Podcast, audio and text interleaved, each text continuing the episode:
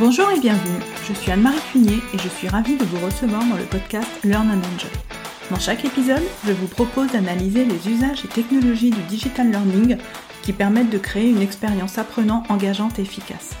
Avec des experts et professionnels du monde de la formation et de l'éducation, nous décoderons ensemble les bonnes pratiques qui marchent et les outils et méthodes qui permettent de transformer l'expérience d'apprentissage pour créer un effet waouh auprès des apprenants. Laissez-vous inspirer Bonjour à tous. Donc, dans un précédent épisode, nous avions vu comment il était possible avec Ouclap de faciliter la participation et d'apporter de l'interactivité de façon ludique dans des cours à distance. Mais Ouclap, ce n'est pas seulement une application, c'est aussi une EdTech qui propose un autre outil de micro-apprentissage, WooFlash. C'est cet outil que nous allons découvrir aujourd'hui avec Arlène Botocro, qui est Key Account Manager chez WooFlash, et que je suis ravie d'accueillir à nouveau. Donc bonjour Arlène et bienvenue de nouveau sur le podcast Learn and Enjoy. Bonjour Anne-Marie, merci pour l'invitation à nouveau. oui, je suis ravie de t'accueillir à nouveau.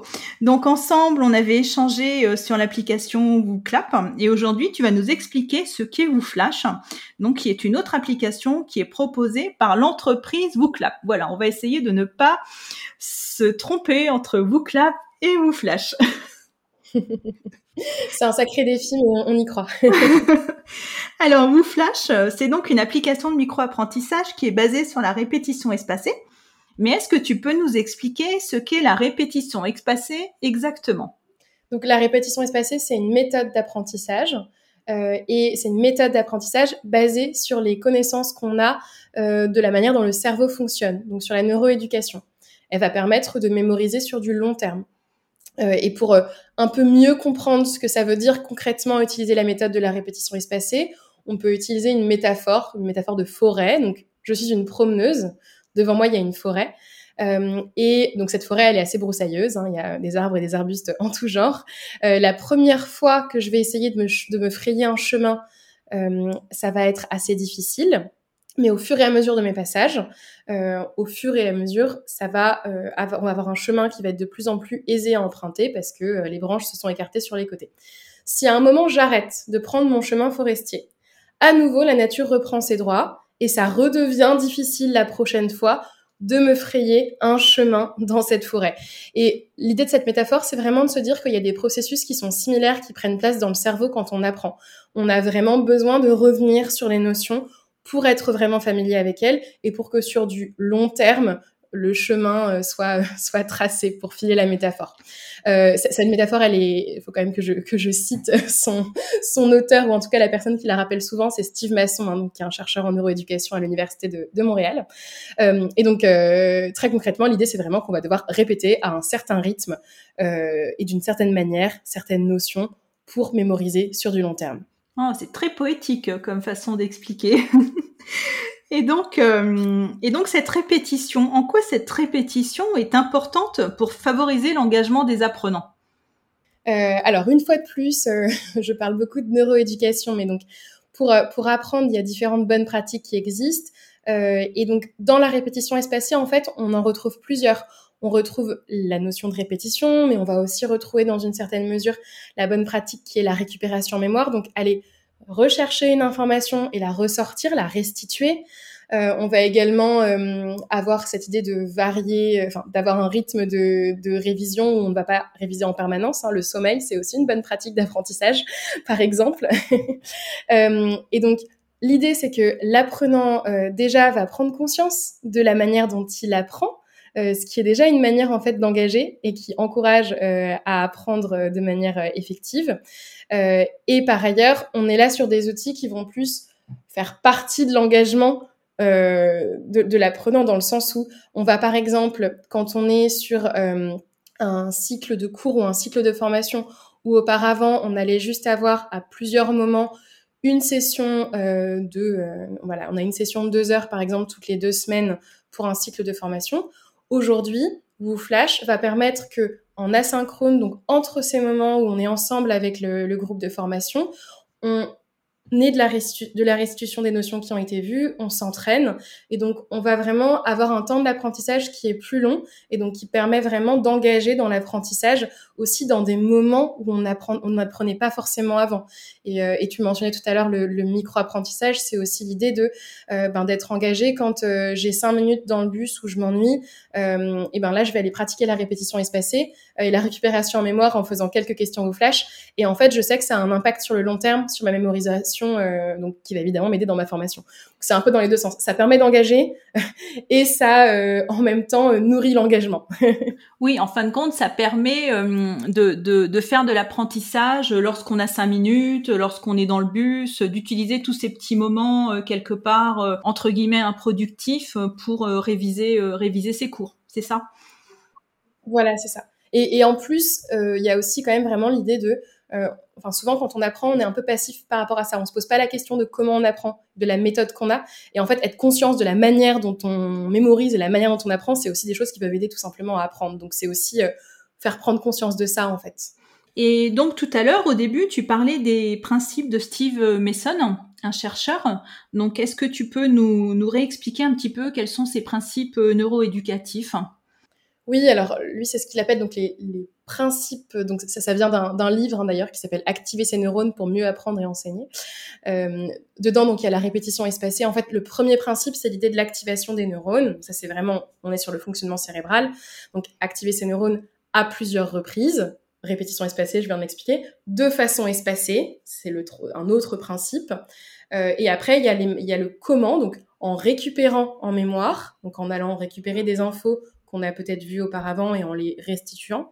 Également en élaborant des explications. C'est là-dessus que tous les formats d'apprentissage qui sont en pair à pair, euh, où euh, les exercices, on va être au sein d'un groupe et on va devoir euh, débattre, proposer des idées, ou aussi tous les formats de, classe inversée, hein, où on a, on a pris connaissance de certains documents et on a vu les notions de manière individuelle, et ensuite on va arriver dans un cours, et là on va plutôt être là sur le, la, de l'explication, de la, de, la parole par exemple, ça va aussi jouer. Donc ça c'est le cinquième principe, élaborer des explications.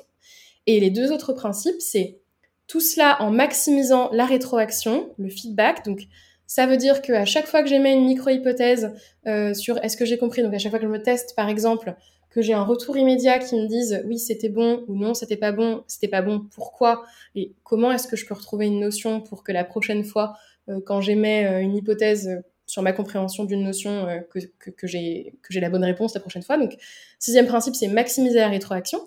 Et le septième principe, c'est cultiver un état d'esprit dynamique ou un growth mindset. Ça, c'est une notion de psychologie plus globale euh, dont j'avais un petit peu parlé euh, dans l'épisode sur Booklab d'ailleurs. Oui, je m'en souviens. L'idée, c'est qu'on va mieux apprendre quand on est du côté de l'apprenant et qu'en ayant en tête ces sept principes et en adaptant nos cours et les propositions pédagogiques qu'on a quand on est une équipe pédagogique ou quand on est un enseignant ou un formateur, on va permettre aux personnes en face de nous euh, de maximiser euh, l'apprentissage et la mémorisation sur le long terme.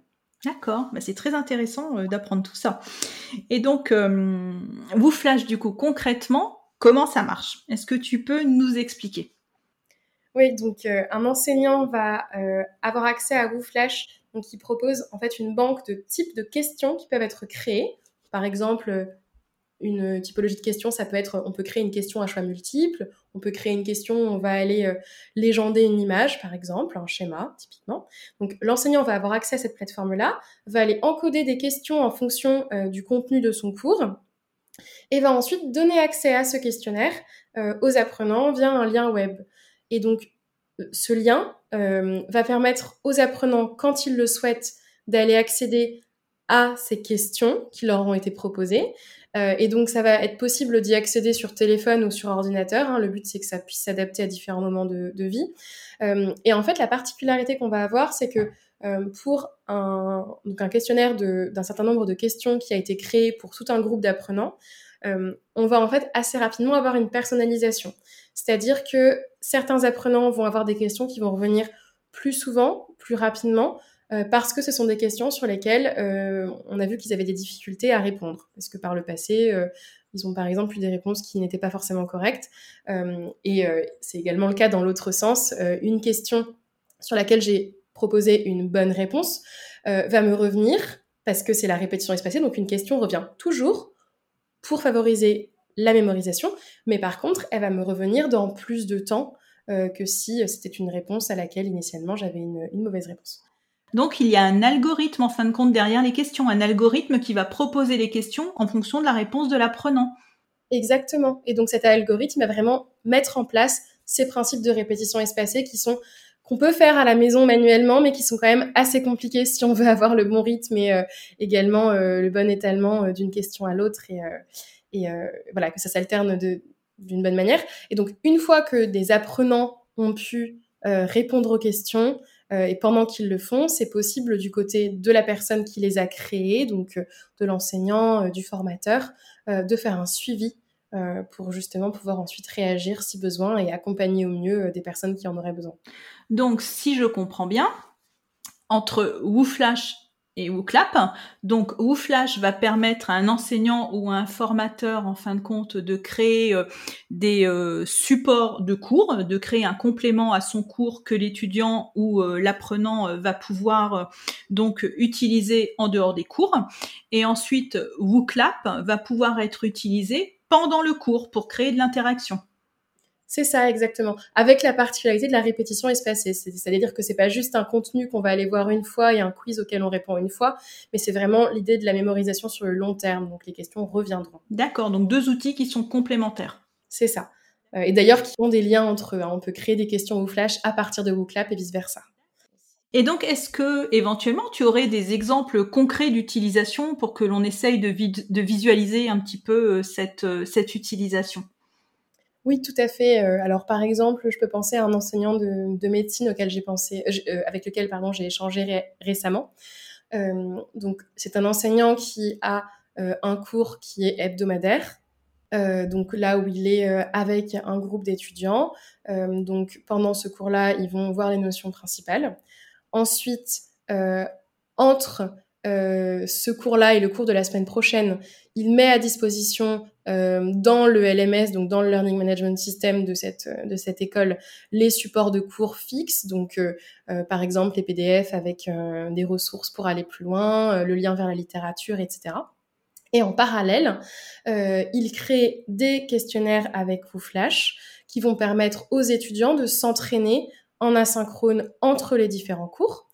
Et ce que fait cet enseignant, c'est que de manière régulière, il va regarder en fait les statistiques d'utilisation euh, des questionnaires GooFlash euh, par ses étudiants, ce qui lui permet d'identifier plusieurs choses. Ça lui permet de voir euh, est-ce que mes étudiants globalement ça va, ils ont des bonnes réponses et donc ça veut dire que les, les différentes notions sont assimilées euh, ou est-ce qu'il y a des difficultés Et quand il y a des difficultés, est-ce que c'est parce qu'il y a un étudiant particulier à aller accompagner euh, ou bien est-ce qu'il y a des notions sur lesquelles on se rend compte qu'en fait, de manière récurrente, j'ai beaucoup d'étudiants qui ont des difficultés. Et donc, dans ce cas-là, ça va me permettre d'aller remédier, enfin voilà, de mettre en place ensuite différents systèmes de remédiation euh, qui commencent par euh, tout simplement re-rappeler la notion au prochain cours hein, pour, pour pouvoir accompagner les étudiants. Donc, du côté de l'enseignant, il y a aussi ce côté-là que ça puisse être un outil qui donne en fait une visibilité sur quelque chose qui auparavant était quand même dans beaucoup de cas une espèce de boîte noire, euh, qui est la compréhension des étudiants entre les cours et la période de test final, mais qui est aussi euh, sur des notions que j'ai pu mentionner, mais qui n'ont peut-être pas forcément été assimilées. Oui, c'est un, un, outil de suivi aussi, un outil de suivi de l'enseignement qui est donné. Exactement. Et là, cet enseignant, il va créer des questions euh, aussi bien donc des questions à choix multiples que des questions sur des processus. Donc, par exemple, sur un protocole de soins euh, pour telle euh, pathologie, il faut faire ça en premier, puis ça en deuxième, puis ça en troisième, vraiment jamais dans l'autre sens. et donc, dans WooFlash, par exemple, on a un type de question qui va permettre d'aller mettre dans le bon ordre différentes idées d'un processus. Donc les étudiants vont pouvoir s'entraîner là-dessus, vont aussi pouvoir s'entraîner sur de la définition avec des textes à trous, euh, des questions ouvertes également. Voilà, il y a plein de types de questions qui sont ensuite possibles et que les étudiants vont, utiliser pour s'entraîner entre les différents cours. Oui, donc beaucoup de possibilités qui sont offertes par l'outil. Et donc, euh, d'après ce que je comprends, donc euh, WooFlash va permettre donc à l'enseignant de garder un lien avec son étudiant après un cours quelque part, puisque quand l'étudiant va euh, va travailler sur WooFlash, l'enseignant va voir les réponses de l'étudiant. Et donc, ça permet d'avoir un suivi individualisé quelque part, donc pour voir l'évolution des étudiants. Mais pour ça, il faut que l'étudiant utilise WooFlash. Et donc, comment on va donner envie à l'étudiant d'aller utiliser WooFlash?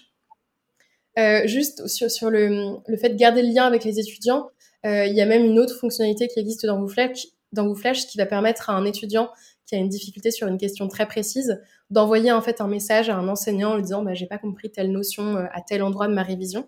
Et donc l'enseignant peut voir qu'un étudiant précis a posé une question précise sur une question très, très spécifique. Euh, et de plus, ça permet ça aussi d'avoir une interaction supplémentaire euh, en asynchrone entre les cours. D'accord. Euh, ensuite, sur le comment on fait pour maintenir l'engagement et que les étudiants jouent le jeu. Comment ils viennent utiliser WooFlash mmh. Ouais, c'est ça. Alors, ben déjà parce que les enseignants, il y a différentes choses en fait. Il y a un registre de réponse qui est celui du rôle des enseignants. Euh, donc euh, parce que les enseignants vont leur rappeler de le faire, euh, parce que les enseignants vont eux aussi jouer le jeu du suivi et se rendre compte, hein, se rendre compte hein, quand des, des étudiants n'utilisent pas l'application, on s'en rend compte très vite. et donc le but c'est aussi que les enseignants puissent le leur dire.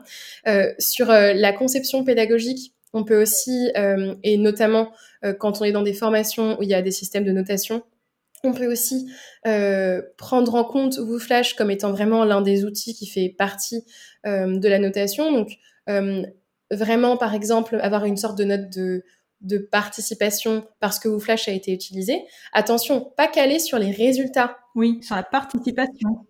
Voilà, une note de participation, pas forcément calée sur le fait que toutes les réponses étaient justes, parce que sinon WooFlash perd de son, de son, de son intérêt.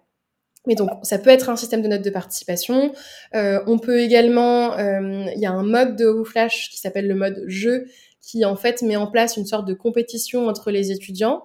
Donc, on peut également mettre ça en place. Et donc là, la motivation euh, pour les personnes avec qui ça a un effet hein, euh, va venir intrinsèquement du fait que c'est une compétition par rapport à d'autres personnes. Et donc, ça peut être un levier de motivation.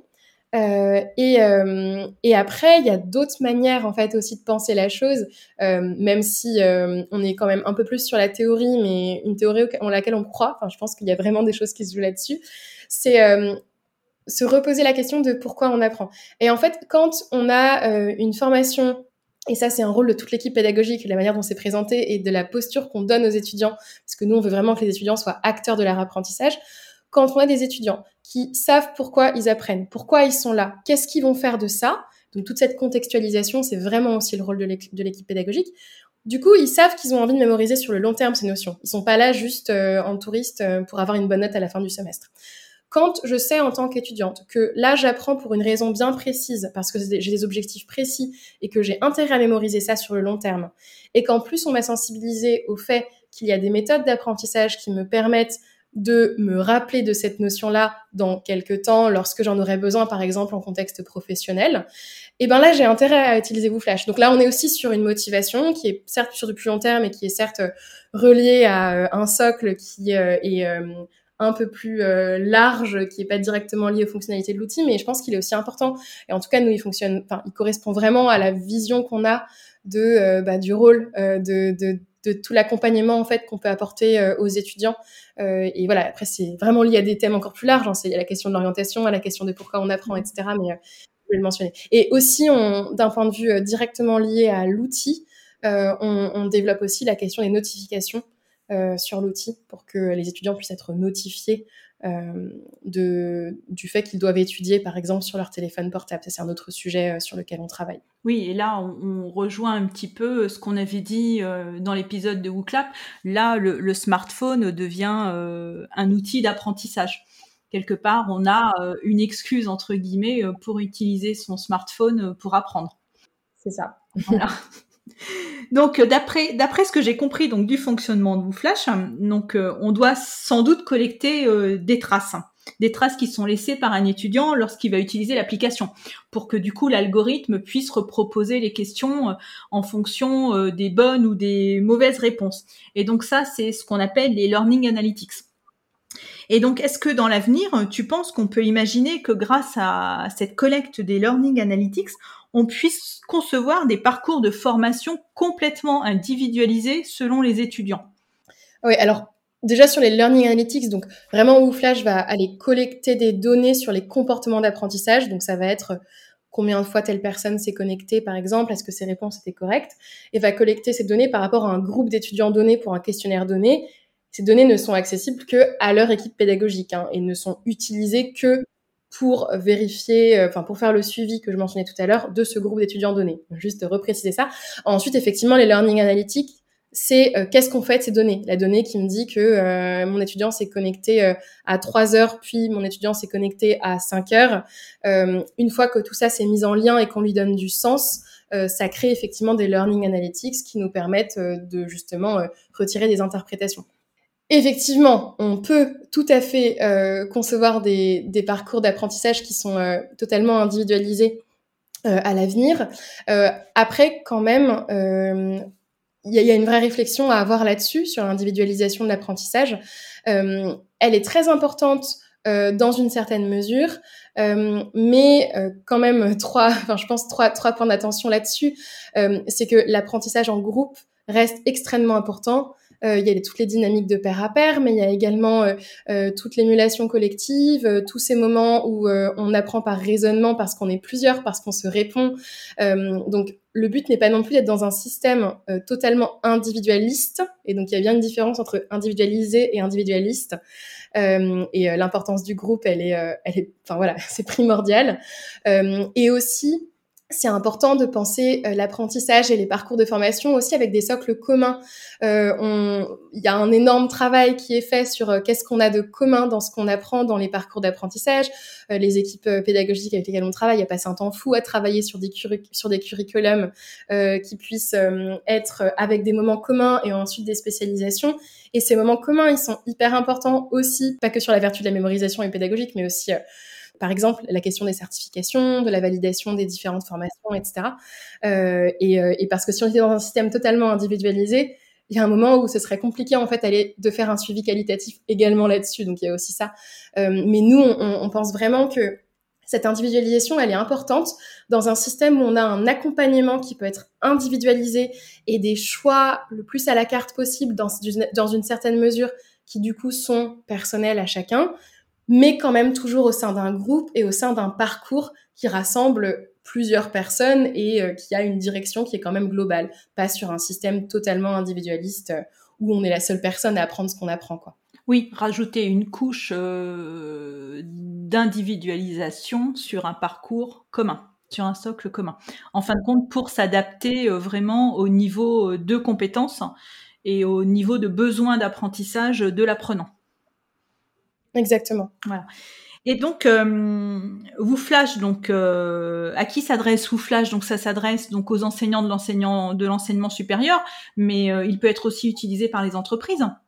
Oui, tout à fait. Le, ça s'adresse vraiment à toutes. Euh, d'ailleurs, ça, ça, peut aussi s'adresser de manière individuelle à certaines personnes qui veulent retenir des choses, parce qu'on peut aussi se créer nos propres parcours. Hein, il est révisé tout seul. Euh, pour tous les besoins de mémorisation et d'apprentissage sur le long terme. Et donc, effectivement, euh, c'est pertinent dans l'enseignement supérieur, c'est pertinent dans la formation tout au long de la vie, euh, et, euh, et, ça peut être euh, ça peut être testé de manière individuelle et ça peut être aussi testé du coup plus en tant qu'organisation au final. Ah mais quelque part ça remplace les petites fiches qu'on faisait avec des stabilos pour réviser ses cours. Oui oui exactement. Bah écoute, merci beaucoup Arlène, c'était vraiment euh, très très intéressant. Donc on va arriver à la fin de cet épisode. Donc euh, si on souhaite éventuellement savoir plus ou te contacter euh, pour tester WooFlash, comment est-ce que l'on peut faire? Alors donc on a un site internet wooflash.com sur lequel vous aurez des informations en plus et vous aurez également des différents moyens de nous contacter. Et par ailleurs, vous pouvez aussi tout simplement m'envoyer un message sur LinkedIn euh, à Arlène, a r l e n e Botocro, b o t o k r o ou bien arlène at wooflash.com. Euh, voilà, et puis euh, on, on, répond, je réponds autant que possible à, vos, à, vos, à vos messages. Merci, merci beaucoup Arlène de nous avoir consacré du temps. Eh bien, je te dis à très bientôt. Merci. À bientôt, merci beaucoup. Au revoir. J'espère que cet épisode vous a plu. Si vous aimez le podcast Learn and Enjoy et si vous avez envie de me soutenir, de m'aider à faire connaître ce podcast, la meilleure façon, c'est de me laisser une note 5 étoiles sur Apple Podcast ou un petit commentaire. Pensez aussi à vous abonner pour être informé de la sortie des prochains épisodes. Et pour rester en contact ou me proposer un thème que vous souhaitez que j'aborde, vous pouvez me rejoindre sur LinkedIn. Vous me trouverez sous mon nom, Anne-Marie Cuinier. Je vous dis à très vite pour un nouvel épisode.